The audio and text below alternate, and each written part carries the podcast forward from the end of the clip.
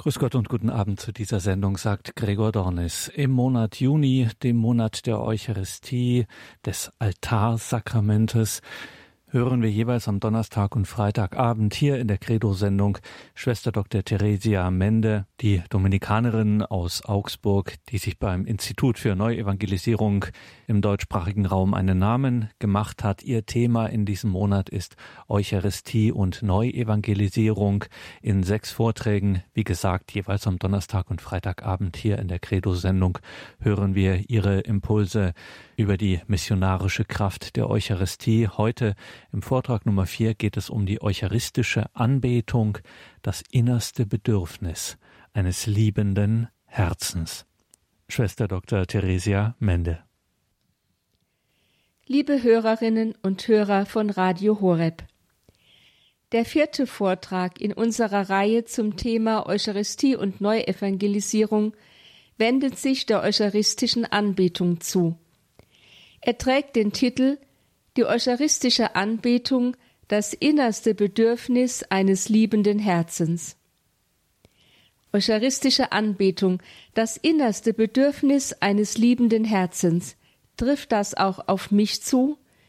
Ist für mich die eucharistische Anbetung wirklich ein inneres Bedürfnis? Ist es die Liebe in meinem Herzen, die mich zur Anbetung Jesu in der Eucharistie treibt? Was ist mir die Anbetung wert? Was lasse ich sie mir kosten? Dazu ein Bericht aus Vietnam. Der Absatz seines linken Schuhs war der einzige sichere Platz, den Josef gefunden hatte, um die geweihte Hostie zu verstecken, die von einem Priester zu ihm ins Gefängnis geschmuggelt worden war. Josef stammt aus Vietnam wo er jahrelang aufgrund seines Glaubens im Gefängnis eingesperrt war. Täglich wurde seine Zelle von den kommunistischen Wächtern durchsucht, sogar die Bodenplanken wurden aufgehoben. Nirgendwo konnte man etwas verbergen. So war ihm die Idee gekommen, der Schuhabsatz, das ist der sicherste Ort. Und so wurde der Schuhabsatz zum Tabernakel. Nachts, wenn alle schliefen, holte er die Hostie heraus, und die Mitgefangenen seiner überfüllten Zelle versammelten sich um Jesus, der diesen demütigen Weg auf sich genommen hatte, um mitten unter ihnen zu sein. Josef und die anderen beteten Jesus an, voll Hingabe, voll Liebe und Dankbarkeit, und sie riskierten dabei ihr Leben.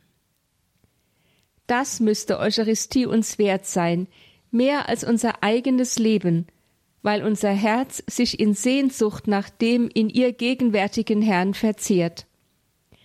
Das klingt vielleicht etwas steil, aber wenn wir bedenken, dass Eucharistie das wirkliche Kommen Gottes in die Welt und das dauerhafte Bleiben in ihr ist, dann muss sie mir in der Tat mehr wert sein als mein Leben, denn ich darf in ihr doch unmittelbar Gott begegnen, meinem Schöpfer und Erlöser, meinem besten Freund. In den letzten Vorträgen haben wir die Eucharistie als die dreifache Mission Gottes in die Welt hinein kennengelernt. Die erste Mission ist, dass Gott sein Kommen in die Welt und seine Lebenshingabe in Jesus Christus am Kreuz, um uns Menschen mit Gott zu versöhnen, in der Feier der heiligen Messe durch die gesamte Geschichte hindurch vergegenwärtigt und jedem Einzelnen persönlich zuwendet.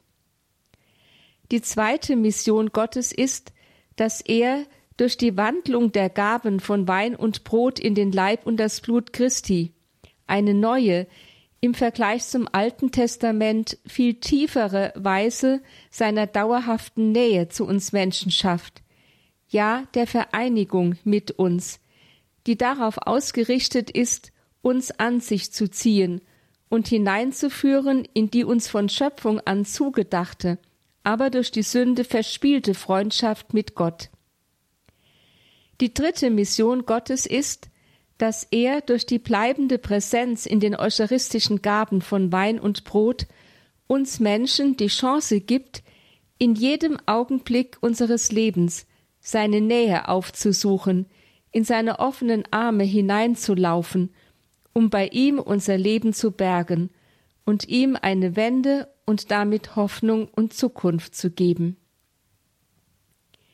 Diese dreifache Mission Gottes in der Welt, die sich in der Eucharistie ereignet, sein Kommen, sein Wandeln und seine Präsenz, um den Menschen nahe zu sein und sie für Gott zurückzugewinnen, bildet die innere Voraussetzung für die eucharistische Anbetung.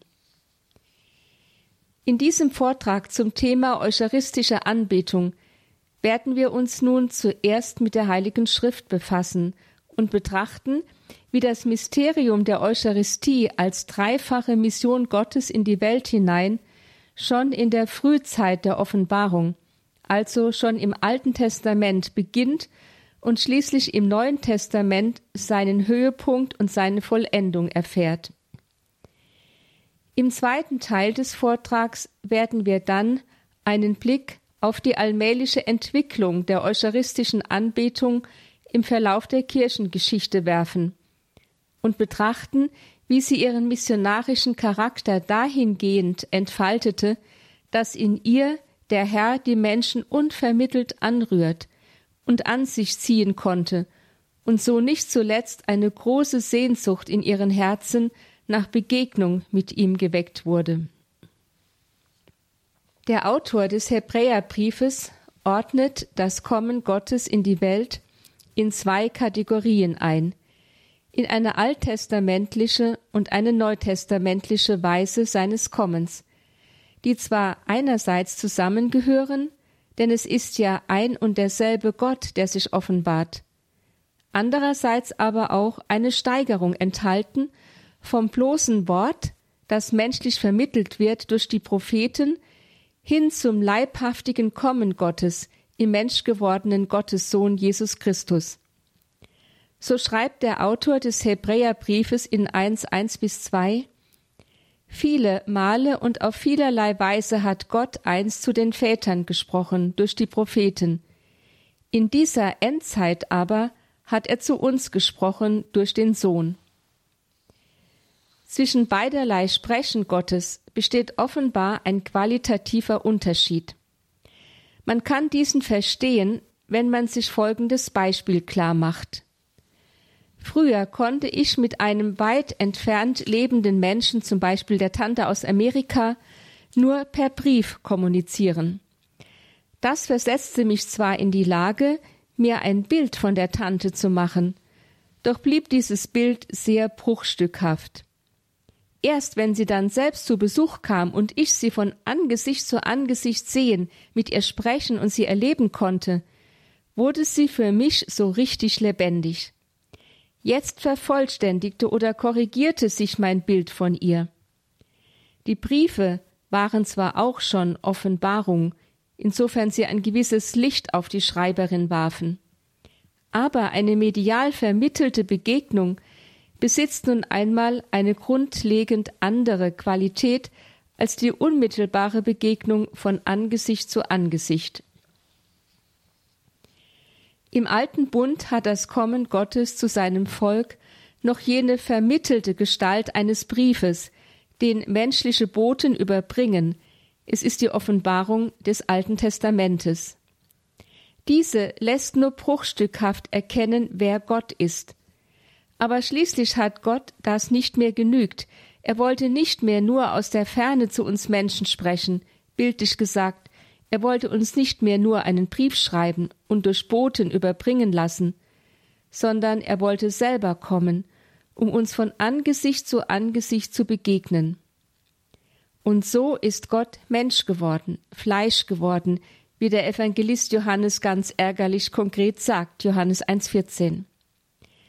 Ja, noch viel mehr, er ist so tief in unser Menschsein herabgestiegen, dass er sogar unsere Krankheiten und Leiden, unsere Sünden und den Tod auf sich genommen hat, um uns zu heilen und zu retten. Dieses heilende und rettende Herabsteigen Gottes in Jesus Christus bleibt in der heiligen Eucharistie für alle Zeiten unter uns gegenwärtig.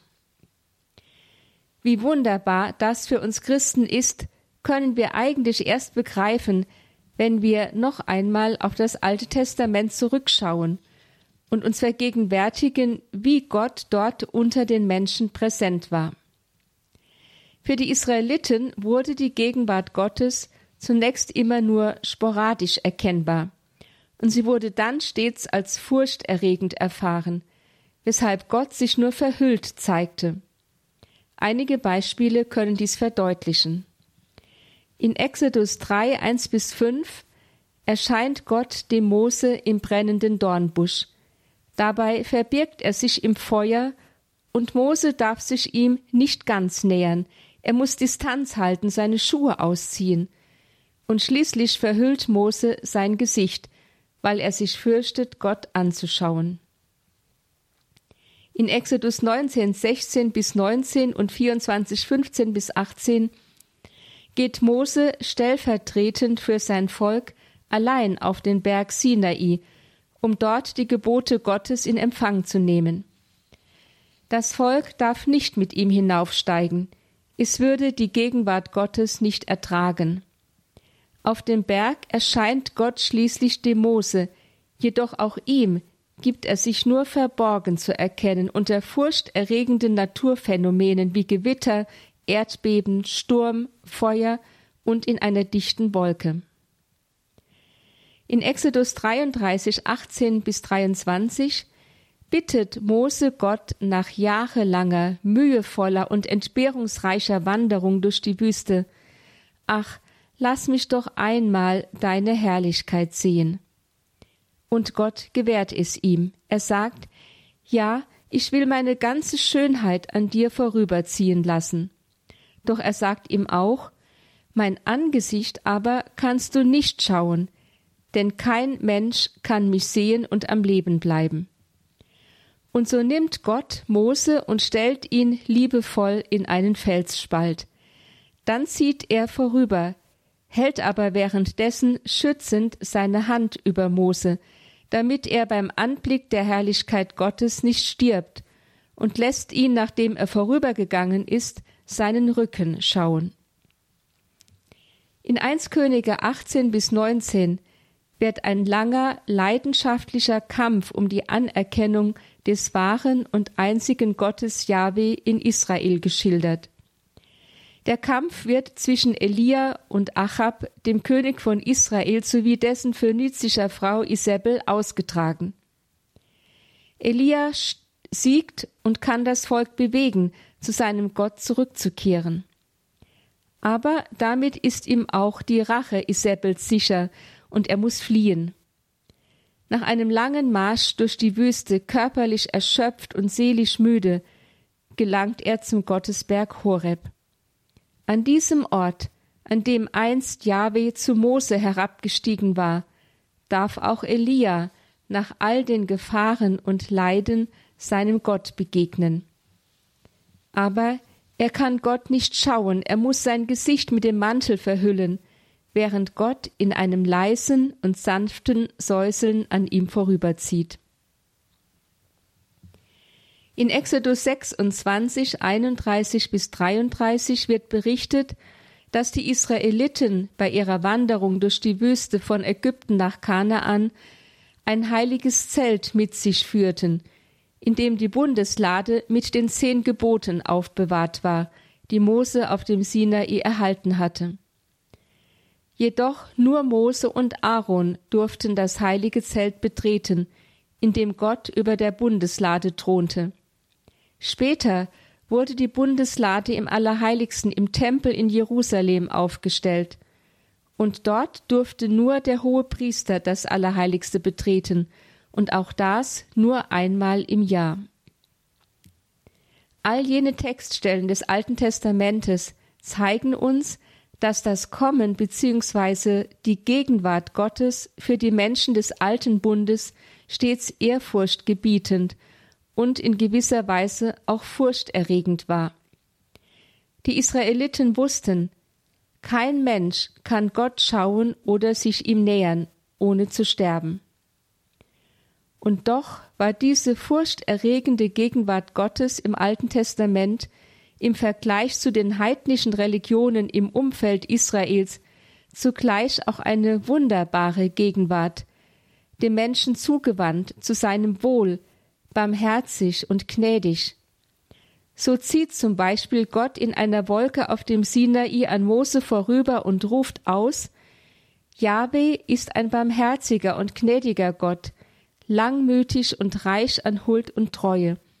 Er bewahrt Tausenden die Huld, nimmt Schuld, Frevel und Sünde weg, lässt aber den Sünder nicht ungestraft. Exodus 34, 6 bis 7. Und Israel bekennt voller Stolz und Freude, welche große Nation hätte Götter, die ihr so nahe sind, wie Jahwe unser Gott uns nahe ist, wo immer wir ihn anrufen. Deuteronomium 4,7. Und doch, für uns Christen ist Gott noch viel näher gekommen, er ist sogar selbst Mensch geworden, um sich ganz in das Schicksal des menschlichen Lebens hineinzuopfern und in ihm präsent zu bleiben durch sein immerwährendes Opfer in der heiligen Eucharistie. Und das Schönste ist, Gott hat dies schon im Alten Testament angedeutet. Es ist ja immer derselbe Gott im Alten wie im Neuen Testament. Schauen wir noch einmal auf die Begegnung des Mose mit Gott im brennenden Dornbusch, Exodus 3, 1 bis 5.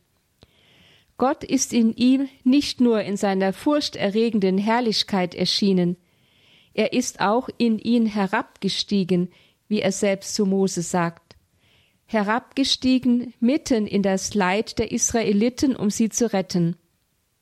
Ich habe das Elend meines Volkes in Ägypten gesehen, und ihre laute Klage über ihre Antreiber habe ich gehört, sagt Yahweh.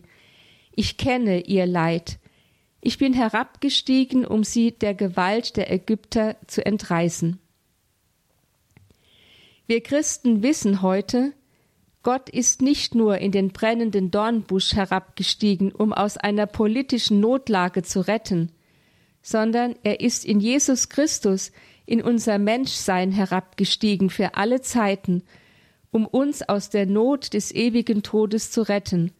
Und dafür ging er selbst bis in den Tod, ja bis hinein in einen schmählichen Sklaventod am Kreuz. Der Apostel Paulus fasst dieses Geheimnis des Abstiegs Gottes in die unsterblichen Worte im Philipperbrief 2, 6 bis 8. Er war Gott gleich, hielt aber nicht daran fest, wie Gott zu sein, sondern er entäußerte sich und wurde wie ein Sklave und den Menschen gleich. Sein Leben war das eines Menschen. Er erniedrigte sich und war gehorsam bis zum Tod, bis zum Tod am Kreuz. Darum hat ihn Gott über alle erhöht und ihm den Namen verliehen, der größer ist als alle Namen, damit alle im Himmel, auf der Erde und unter der Erde ihre Knie beugen vor dem Namen Jesu und jeder Mund bekennt, Jesus Christus ist der Herr, zur Ehre Gottes des Vaters. Sind wir uns dessen bewusst, was Gott da für uns getan hat? Eucharistie ist nicht in erster Linie ein Mahl und erst recht nicht nur ein Mahl. Vielmehr, der Priester vergegenwärtigt bei jeder Eucharistiefeier auf dem Altar das Opfer Jesu am Kreuz, durch das wir erlöst sind. Es geschieht in der Eucharistiefeier etwas Ungeheures, das, was vor rund 70 Jahren in Hiroshima und vor 2000 Jahren in Jerusalem geschehen ist. Gott steigt herab in das durch alle Zeiten der Geschichte hindurch fortdauernde Opfer Jesu am Kreuz. Und er steigt somit zugleich herab in unser Elend, um uns aus dem Tod zu retten. Schätzen wir das? Nehmen wir das an? Oder schauen wir auf die Begegnung des Mose mit Gott auf dem Berg Sinai in Exodus 19. Gott erscheint dort zwar in furchterregenden Naturgewalten wie Gewitter, Erdbeben, Sturm und Feuer, und nur Mose darf ihn schauen, nicht das Volk. Aber er steigt aus dem Himmel herab, um den Israeliten die zehn Gebote zu geben, eine wunderbare Lebensordnung, die ihnen das Überleben unter den heidnischen Völkern im alten Orient garantieren soll. Und vor allem steigt er herab, um einen Bund mit Israel zu schließen. Israel ist künftig Gottes besonderes Eigentum. Ja, Gottes geliebte Braut und Ehefrau, wie die Propheten Hosea und Jeremia betonen. Israel steht unter Gottes besonderem Schutz. Und wir Christen heute, wir brauchen noch nicht einmal mehr einen menschlichen Mittler wie einst die Israeliten. Unser Mittler war und ist ein für allemal Jesus Christus. Er hat uns das Antlitz des Vaters gezeigt. Wer mich sieht, sieht den Vater, sagt er in Johannes 14,9. Ihn, Jesus Christus und damit den Vater, dürfen wir Auge in Auge anschauen und direkt mit ihm sprechen in der Eucharistie, in jeder Anbetung. Ja noch mehr, wir dürfen von Herz zu Herz mit ihm sprechen, da wir ihn in der heiligen Messe in unser Herz aufnehmen. Wie wunderbar ist es demnach, Jesus Christus empfangen und anbeten zu dürfen. Oder denken wir an die Begegnung des Mose mit Gott aus dem Felsspalt heraus in Exodus 33. Gott stellt Mose zwar in den Felsspalt hinein und lässt ihn nur seinen Rücken schauen, aber er ist es selbst, der Mose so liebevoll, eigenhändig in den Felsspalt hineinstellt und schützend seine Hand über seine Augen legt, damit er Gottes Gegenwart ertragen kann. Und wir Christen heute? Wir brauchen uns nicht mehr im Felsspalt zu verstecken, um von dort aus nur den Rücken Gottes anzuschauen.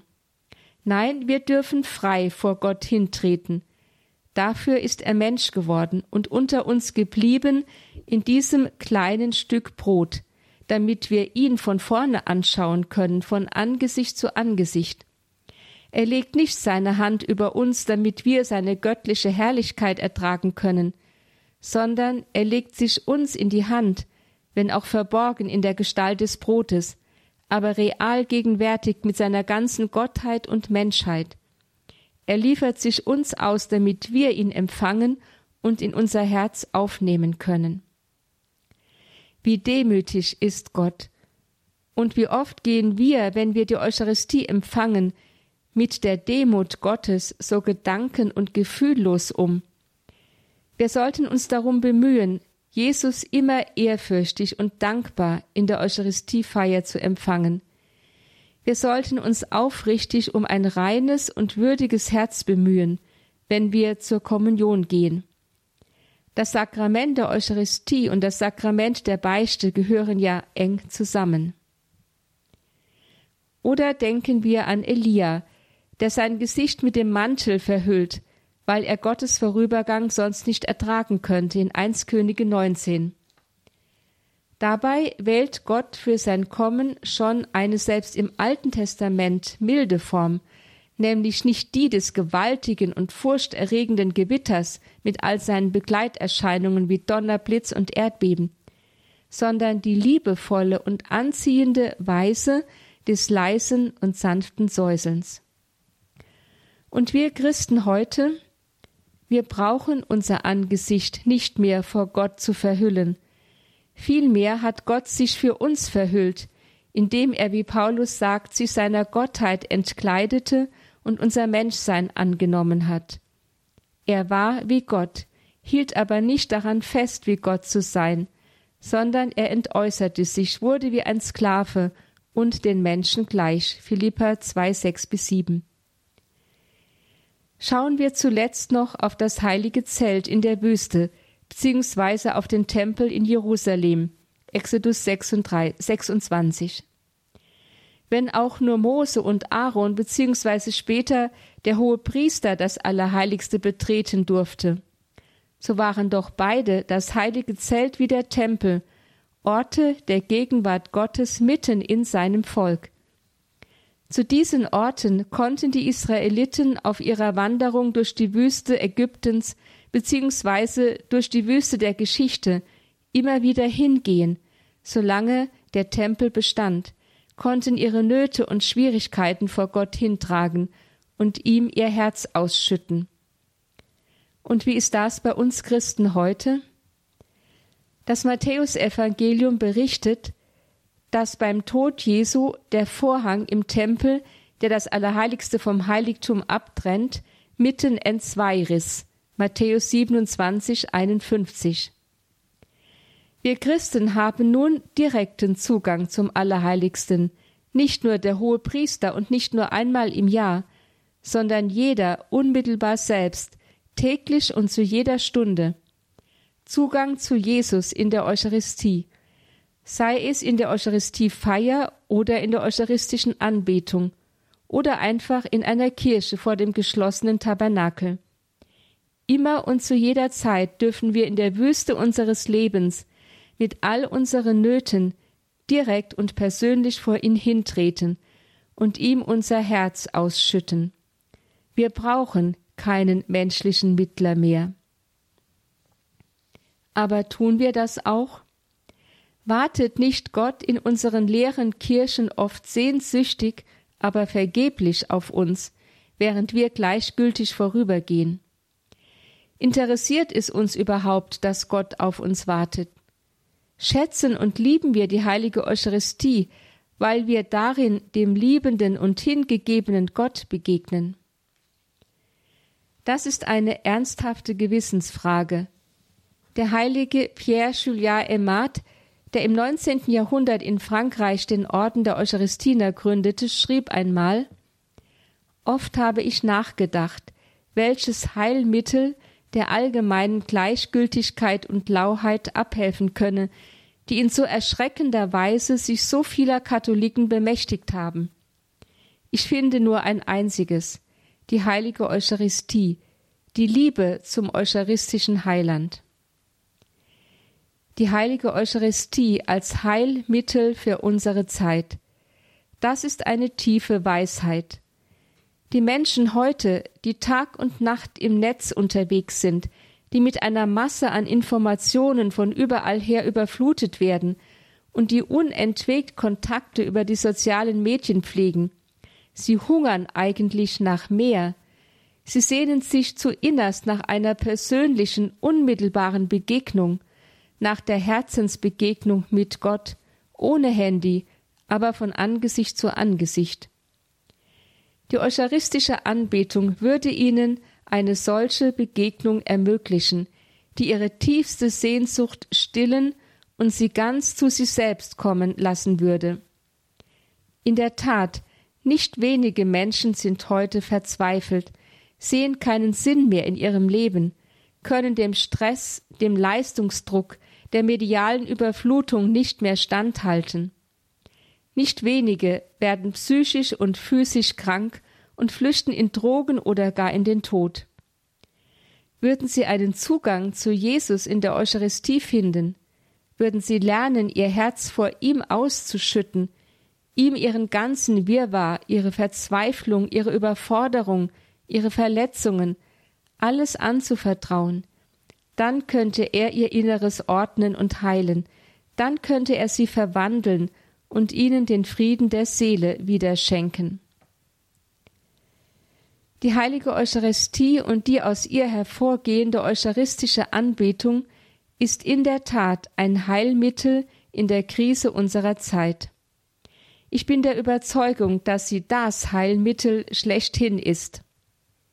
Papst Benedikt XVI. sagte einmal in einer Predigt Liebe Freunde, die Treue zur Begegnung mit dem eucharistischen Christus in der Sonntagsmesse ist für den Glaubensweg wesentlich, aber wir sollten auch den im Tabernakel gegenwärtigen Herrn oft aufsuchen. Gerade wenn wir die geweihte Hostie anbetend betrachten, zieht uns der Herr zu sich, in sein Geheimnis hinein, um uns zu verwandeln, wie er Brot und Wein verwandelt. Und an anderer Stelle sagt er, die Anbetung ist im tiefsten eine Umarmung Jesu, bei der ich ihm sage, ich gehöre dir und ich bitte dich, sei auch du immer mit mir. Aber nicht selten wird diese Frömmigkeitsform der eucharistischen Anbetung heute in Frage gestellt. Im ersten Jahrtausend der Kirchengeschichte habe es sie auch nicht gegeben. Wozu brauche man sie heute? Erst im Mittelalter habe sie sich in Klöstern und Bruderschaften entwickelt und dabei die Eucharistiefeier mehr und mehr auf den zweiten Platz verdrängt. Eine solche Umgewichtung aber offenbare eine schräge, ungesunde Entwicklung, denn die Eucharistie sei in erster Linie zum Essen und nicht zum Anschauen und Anbeten da.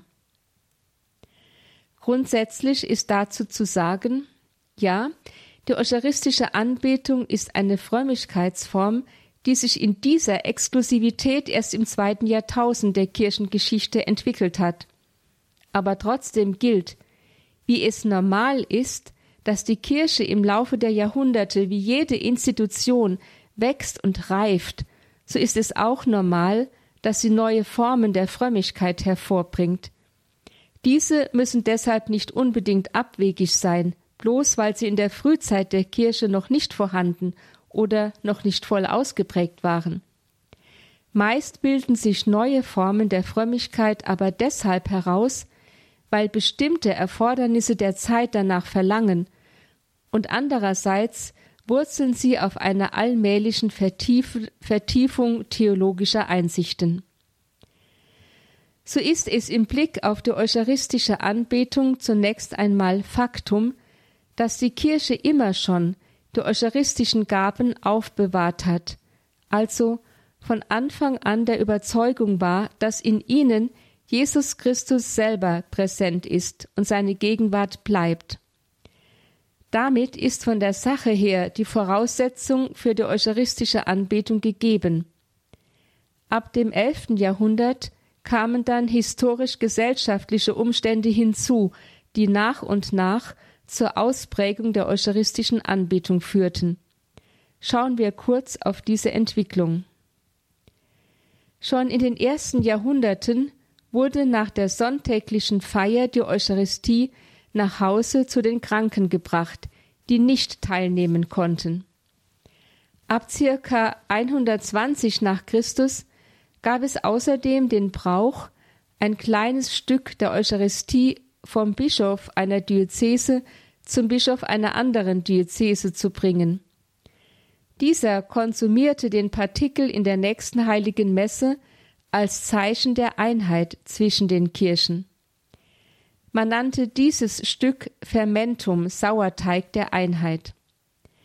Im gleichen Sinne schickten auch Päpste in Krisenzeiten, wenn die Einheit zu zerbrechen drohte, die Eucharistie zu Bischöfen oder Bischöfe zu Priestern, mit der Bitte um Einigkeit im Glauben an den in der Eucharistie gegenwärtigen Herrn. Ab Mitte des dritten Jahrhunderts bewahrten die Einsiedler in Palästina und Ägypten die konsekrierten Hostien in ihren Höhlen auf und trugen sie auch bei sich, wenn sie unterwegs waren, zum Schutz vor Gefahren durch Menschen und Tiere. Als sich das Einsiedlertum zum Gemeinschaftsleben wandelte, behielten die Mönche weiterhin die Erlaubnis, das Allerheiligste in ihren Klöstern aufzubewahren und es bei sich zu tragen, bei der Arbeit auf dem Feld oder auf der Reise. So hielt sich der Glaube an die wirkliche Gegenwart Jesu in der Eucharistie, an die Realpräsenz, bis ins zehnte Jahrhundert hinein unwidersprochen. Zugleich war damit das Bewusstsein verbunden, dass der in der Eucharistie gegenwärtige Herr wesentlich zur Mitte christlichen Glaubensvollzuges gehört und zugleich das Band der Einheit aller Gläubigen untereinander in der großen Gemeinschaft der Kirche bildet.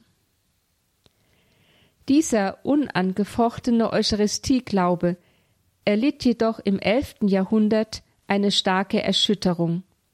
Der Archidiakon Berengar von Tours 999 bis 1088 leugnete öffentlich die wahrhaftige leibliche Gegenwart Jesu unter den Gestalten von Brot und Wein, was eine regelrechte Revolution in der Kirche auslöste. Viele Priester folgten ihm, so dass schließlich Papst Gregor VII. eingreifen musste. Er verpflichtete 1079 Berengar zum Widerruf.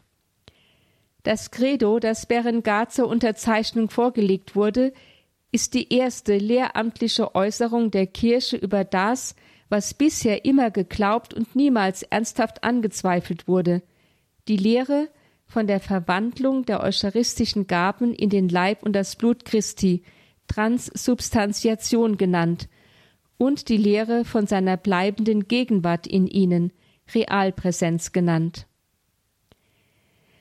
Das Glaubensbekenntnis lautet Ich, Berengar, glaube von Herzen und bekenne mit dem Mund, dass das Brot und der Wein, die auf den Altar gelegt werden, durch das Geheimnis des heiligen Gebetes und die Worte unseres Erlösers wesentlich gewandelt werden in das wahre und eigene und lebensspendende Fleisch und Blut Jesu Christi unseres Herrn, und dass es nach der Wandlung der wahre Leib Christi ist, der aus der Jungfrau Maria geboren wurde, der für das Heil der Welt geopfert am Kreuz hing und der zur Rechten des Vaters sitzt, sowie das wahre Blut Christi, das aus seiner Seite vergossen wurde, nicht nur durch das Zeichen und die Kraft des Sakramentes, sondern in der eigenen Natur und in seiner wirklichen Substanz.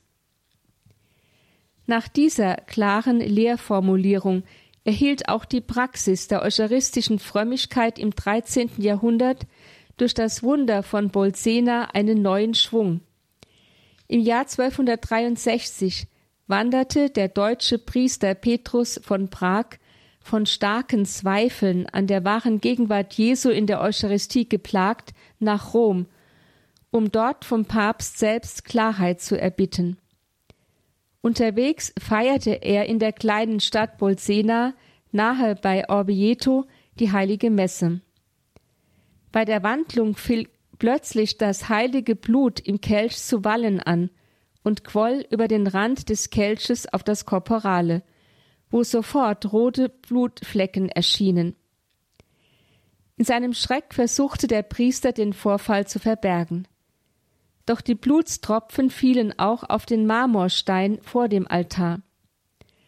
Nun musste der Priester sich zu dem Vorfall bekennen. Als er erfuhr, dass Papst Urban IV. sich gerade in Orvieto aufhielt, machte er sich auf den Weg zu ihm und bekannte ihm voller Reue seine Zweifel und alles, was in Bolsena geschehen war. Der Papst erteilte ihm die Absolution und nachdem er sich von der Echtheit des Wunders überzeugt hatte, stellte er das Korporale zur Verehrung in der Kathedrale von Orvieto aus. Ein Jahr später setzte er angestoßen durch dieses Wunder das Fronleichnamsfest ein. 1290 legte dann Papst Nikolaus IV. den Grundstein zum Dom von Orvieto, wo das Korporale bis heute als kostbare Reliquie verehrt wird. Mit dem Glaubensbekenntnis des Berengar von Tours und dem Wunder von Bolsena begann in der europäischen Kirche ein regelrechter eucharistischer Frühling. Prozessionen mit dem Allerheiligsten wurden eingeführt, wie zum Beispiel die Fronleichnamsprozession. Zeiten der privaten wie der öffentlichen Anbetung wurden empfohlen. Persönliche Besuche in der Kirche vor dem Tabernakel, in dem man Jesus gegenwärtig wusste, wurden allen Gläubigen nahegelegt.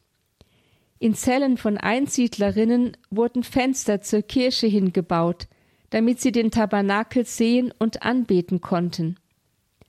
Eucharistische Bruderschaften zur Anbetung Jesu im Allerheiligsten wurden gegründet, und nicht zuletzt entstand die Tradition des eucharistischen Segens, zu dem Thomas von Aquin eigens den Hymnus Tantum Ergo verfasste.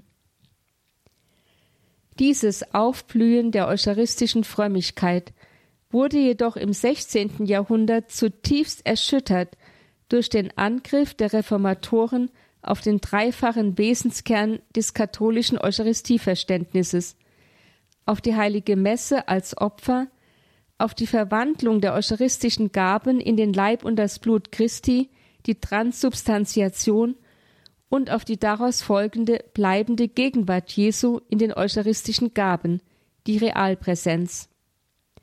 So hielt Luther dem katholischen Messopfer entgegen, es sei ein schändliches Wiederkreuzigen, die ärgste Abgötterei auf Erden, auf schändliche Lüge, auf den verkehrten und gottlosen Missbrauch des Sakramentes und auf einen Unglauben, der stärker ist als der der Helden gegründet, so Luther wörtlich. Und er ersetzte den Glauben an die Wesensverwandlung der eucharistischen Gaben sowie an die bleibende Gegenwart Jesu in ihnen durch die Auffassung, dass Jesus lediglich im Augenblick des Eucharistieempfangs in mit und unter Brot und Wein gegenwärtig sei, nicht aber die Substanz verwandelt werde. Der Schweizer Reformator Zwingli ging noch einen Schritt weiter. Das katholische Messopfer ist für ihn wörtlich eine Minderung und Schmähung des einen vollkommenen Opfers Christi.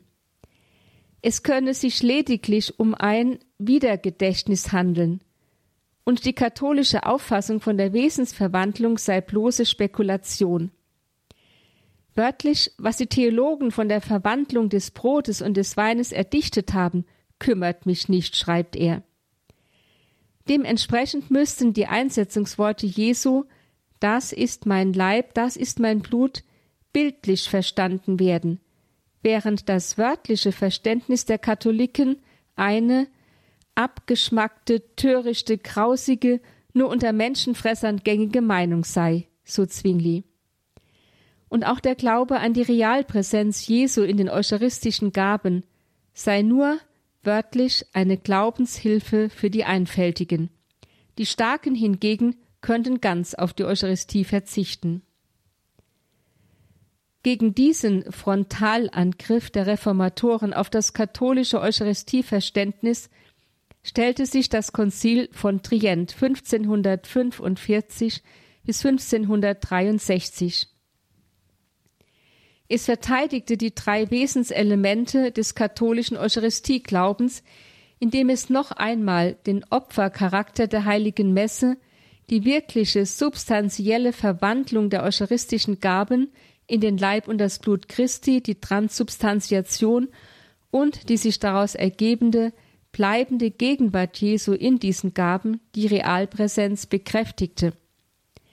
Sodann forderte es von allen Bischöfen, Priestern und Theologen das Ablegen eines ausdrücklichen Bekenntnisses zu dieser eucharistischen Wahrheit. Das vorgeschriebene Credo lautet Ich bekenne, dass in der Messe Gott ein wahres, eigentliches und sühnendes Opfer für Lebende und Verstorbene dargebracht wird, dass im heiligsten Sakrament der Eucharistie wahrhaft, wirklich und wesenhaft der Leib und das Blut zugleich mit der Seele und Gottheit unseres Herrn Jesus Christus gegenwärtig sind, dass eine Wandlung der ganzen Brotsubstanz in den Leib Christi und der ganzen Weinsubstanz in das Blut Christi sich vollzieht. Diese Wandlung nennt die katholische Kirche Wesensverwandlung, Transsubstantiation. Ich bekenne, dass man auch unter lediglich einer der beiden Gestalten den ganzen und unversehrten Christus und das wahre Sakrament zu sich nimmt. Als praktische Konsequenz aus jenem Bekenntnis empfahl das Konzil sodann den Gläubigen die häufige eucharistische Anbetung sowie feierliche eucharistische Prozessionen. Sie sollten ein öffentliches Bekenntnis der Katholiken zur wirklichen Gegenwart Jesu in der Eucharistie sein. Infolgedessen entwickelten sich nach dem Trienter Konzil die verschiedensten eucharistischen Anbetungsinitiativen. Man kann diese Zeit zu Recht eine Hochblüte der eucharistischen Anbetung nennen. Einige der Anbetungsinitiativen seien hier genannt. Papst Urban der Achte rief 1592 erstmal das 40-stündige Gebet für die Stadt Rom ins Leben. 40 Stunden lang sollte ununterbrochen das allerheiligste Altarsakrament angebetet werden. Nach und nach breitete sich diese Gebetsinitiative dann in der ganzen katholischen Welt aus und wurde schließlich Anfang des 20. Jahrhunderts offiziell für alle Kirchen empfohlen, in denen die Eucharistie aufbewahrt wird. Hinzu kam die Gründung vieler kontemplativer und apostolischer Anbetungsgemeinschaften, wie zum Beispiel der Benediktinerinnen von der ewigen Anbetung des Allerheiligsten Sakramentes, der Kapuzinerinnen von der ewigen Anbetung, der Eucharistiner, der Kongregation vom Heiligsten Herzen Jesu und Mariens und andere. 1810 entstand in Rom die Gesellschaft der nächtlichen Anbetung der Männer. Sie verbreitete sich schnell in ganz Europa und in Nord- und Südamerika.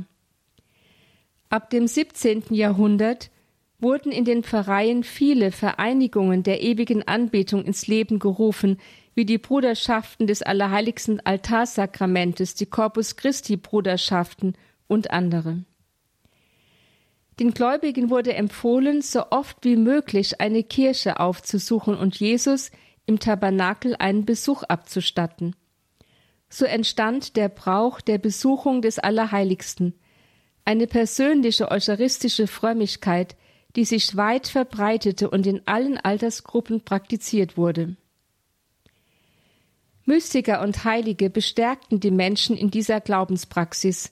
So schrieb die heilige Karmelitin Maria Magdalena von Pazzi 1566 bis 1607 Ein Freund besucht einen Freund am Morgen, um ihm einen guten Tag zu wünschen, am Abend, um ihm gute Nacht zu sagen, und nutzt zudem die Gelegenheit, ihm auch während des Tages zu begegnen. In ähnlicher Weise macht Besuche bei Jesus Christus im allerheiligsten Altarsakrament, wenn es eure Pflichten erlauben. Am Fuß des Altars betet es sich besonders gut. Und der heilige Alfons Maria von Liguri 1696 bis 1787, der Patron der Beichtväter, schrieb sogar ein ganzes Buch über die Besuche beim Allerheiligsten Sakrament, das heute noch Beachtung findet. Er rät, ziehe dich zurück von den Leuten und verbringe wenigstens eine Viertelstunde oder eine halbe Stunde in irgendeiner Kirche in der Gegenwart des Allerheiligsten Sakramentes.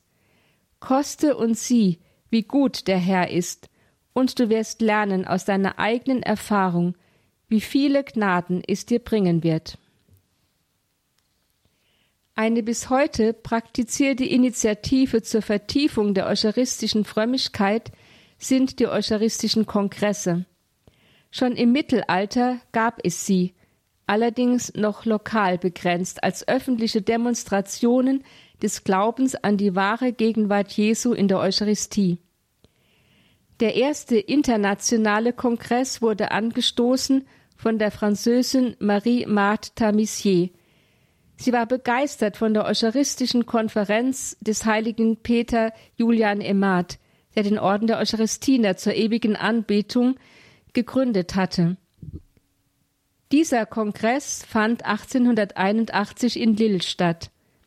Beim fünften internationalen Eucharistischen Kongress 1886 in Toulouse nahmen bereits über 1500 Bischöfe und Priester teil. Inzwischen wurden internationale Kongresse in allen Erdteilen veranstaltet. Papst Johannes Paul II. schreibt über die Eucharistischen Kongresse Der Eucharistische Kongress ist zum ersten und vor allem ein großer gemeinsamer Glaubensakt an die Gegenwart und an das Handeln Jesu in der Eucharistie der sakramental bei uns bleibt, um mit uns auf unseren Wegen zu reisen, so dass wir mit seiner Kraft unseren Problemen, unseren Lasten und Leiden gewachsen sind. Der Eucharistische Kongress soll im Einzelnen demonstrieren und das Faktum beleuchten, dass das Volk Gottes hier auf Erden aus der Eucharistie lebt, dass es von ihr seine Stärke für die täglichen Mühen und für die Kämpfe in allen Bereichen der Existenz erhält. Nicht zuletzt haben die Päpste in neuerer Zeit die eucharistische Frömmigkeit gestützt und gefördert. So erließ Papst Pius X. 1905 ein Dekret, in dem er die häufige, ja tägliche Kommunion empfahl und das Alter für die Erstkommunion heruntersetzte. Bisher durften Gläubige aus Ehrfurcht vor dem großen Mysterium der Eucharistie nur selten kommunizieren und wurden auch erst als Jugendliche zur Erstkommunion zugelassen. Die Päpste Benedikt XV. und Pius XI. führten die Initiative von Papst Pius X. weiter und legten den Gläubigen darüber hinaus die eucharistische Anbetung ans Herz. Papst Pius XII. veröffentlichte sodann 1947 die Enzyklika Mediator Dei, in der er neun Abschnitte der eucharistischen Anbetung widmete. Er schreibt, die eucharistische Speise enthält, wie bekannt, wahrhaft, wirklich und wesentlich den Leib und das Blut, zugleich mit der Seele und mit der Gottheit unseres Herrn Jesus Christus. Darum ist es nicht zu verwundern, wenn die Kirche von Anfang an den Leib Christi unter den Gestalten des Brotes angebetet hat. Auch der heilige Augustinus beteuert, niemand isst von diesem Fleische, ohne es vorher angebetet zu haben. Im Laufe der Zeit hat die Kirche verschiedene, gewiss immer schönere und heilbringendere Formen der Anbetung eingeführt, so zum Beispiel fromme und tägliche Besuchungen beim heiligen Tabernakel, den rituellen Segen mit dem heiligsten Sakrament, feierliche Prozessionen durch Städte und Dörfer, besonders anlässlich der eucharistischen Kongresse und die Anbetung vor dem öffentlich ausgesetzten Allerheiligsten. Diese öffentliche Anbetung erstreckt sich zuweilen auf kurze Zeit, manchmal ist sie auf Stunden und auch auf 40 Stunden ausgedehnt. Mancherorts wird sie abwechselnd in den einzelnen Kirchen das ganze Jahr hindurch fortgesetzt. Anderswo bei Tag und auch bei Nacht durch religiöse Genossenschaften, immerwährend durchgeführt, und nicht selten nehmen auch die Gläubigen daran teil. Diese Übungen der Frömmigkeit leisteten einen wirksamen Beitrag zum Glauben und zum übernatürlichen Leben der streitenden Kirche auf Erden. Soweit die Enzyklika Mediator Dei. So kann man abschließend sagen, vom 11. Jahrhundert bis zum Zweiten Vatikanischen Konzil im 20. Jahrhundert entfaltete sich in der katholischen Kirche eine reiche eucharistische Frömmigkeit, bei der die Anbetung Jesu in den eucharistischen Gaben eine zentrale Rolle spielt. Zwar wurde diese Entwicklung in der Reformationszeit unterbrochen und die Praxis der Anbetung stark angefochten, da die Reformatoren aufgrund starker theologischer Differenzen zur katholischen Kirche auch das Eucharistieverständnis grundlegend in Frage stellten. Doch führte diese letztlich nur zu einer vertieften theologischen Reflexion und Vergewisserung der katholischen Eucharistielehre auf dem Konzil von Trient und damit zu einem neuen Aufblühen der eucharistischen Frömmigkeit. So waren es zunächst äußere Umstände und das Bemühen der Kirche, die die eucharistische Anbetung befeuert und bestärkt haben. Aber der eigentliche Zündstoff hinter all dem ist Jesus Christus selber. Er ist es, der die Menschen, die in der Anbetung vor ihn hintreten, immer wieder anrührt, ihren Hunger weckt und sie an sich zieht, so dass die eucharistische Anbetung als Ort der persönlichen Begegnung mit dem Geliebten zu einem inneren Bedürfnis eines jeden von Christus berührten Menschen wird. Jesus selbst ist somit der Zündstoff sowie der Brandbeschleuniger zugleich. Jesus selbst ist der Missionar und die eucharistische Anbetung ist sein ureigenes Missionsfeld. Als praktische Anregung für unseren Glauben möchte ich heute nur einen Punkt nennen. Die Besuchung des allerheiligsten Altarsakramentes. Dieser so alte und für die persönliche Frömmigkeit so segensreiche Brauch ist es wert, wiederbelebt zu werden. Wo immer und wann immer Sie können, suchen Sie Jesus in einer Kirche auf, wo er im Tabernakel auf Sie wartet. Er hält so viele Gnaden, so viel Liebe, so viel Barmherzigkeit bereit, die er verschenken möchte. Und wir sind oft so bedürftig, so abgehetzt, zerrissen, zerstritten, unter tausendfachem Druck ausgebrannt und deprimiert. Da könnten wir so dringend ein Ausruhen an seinem Herzen brauchen. Wagen Sie es. Die Zeit, die Sie zu verlieren meinen, wird Ihnen tausendfach zurückgeschenkt. Er ist doch der Herr der Zeit und der Herr Ihres Herzens.